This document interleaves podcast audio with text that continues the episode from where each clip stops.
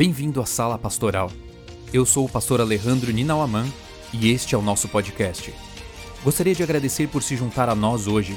Esta é a série Reavivados por Sua Palavra, onde leremos juntos um capítulo do livro de Provérbios a cada dia. Espero que a reflexão de hoje o inspire e motive a viver o sonho de Deus para você.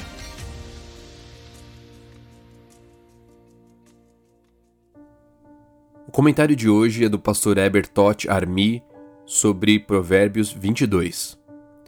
Há bênçãos ao praticar a sabedoria, da mesma maneira que há maldições na prática da loucura.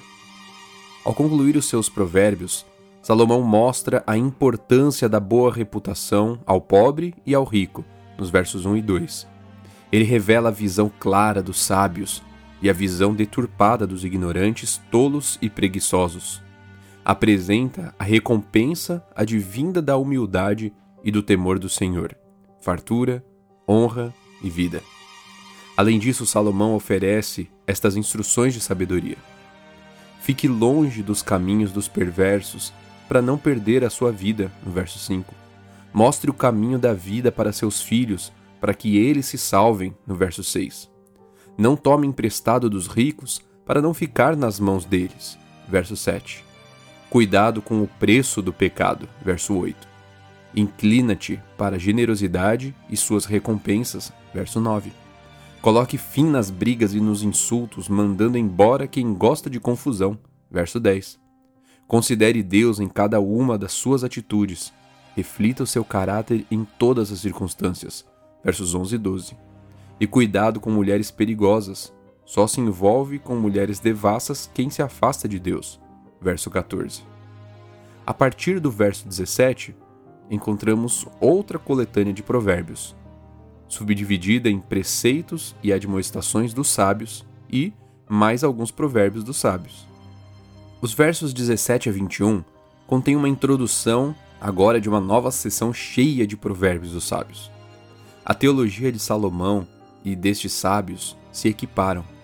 Nos versos 17 a 29, os sábios declaram que a sabedoria está firmada em Deus, conquanto Deus age e interfere na vida das pessoas para defender os indefesos. Então, estes provérbios também são de Deus. Preste atenção. Promova justiça social. Fique longe das pessoas de pavio curto que causam confusões. Tal convivência prejudica. Não se iluda com crendices para ganhar dinheiro. Você pode perder tudo e, se ganhar, será somente dívidas. Seja honesto sincero e bom naquilo que você faz. Isso te fará ser solicitado e admirado. As consequências da loucura devem motivar-nos a buscarmos a sabedoria com todas as suas recompensas. Contudo, não existe verdadeira sabedoria sem confiança em Deus. Busquemo-lo sempre, pois não dá para viver longe da sabedoria divina. Que Deus o abençoe.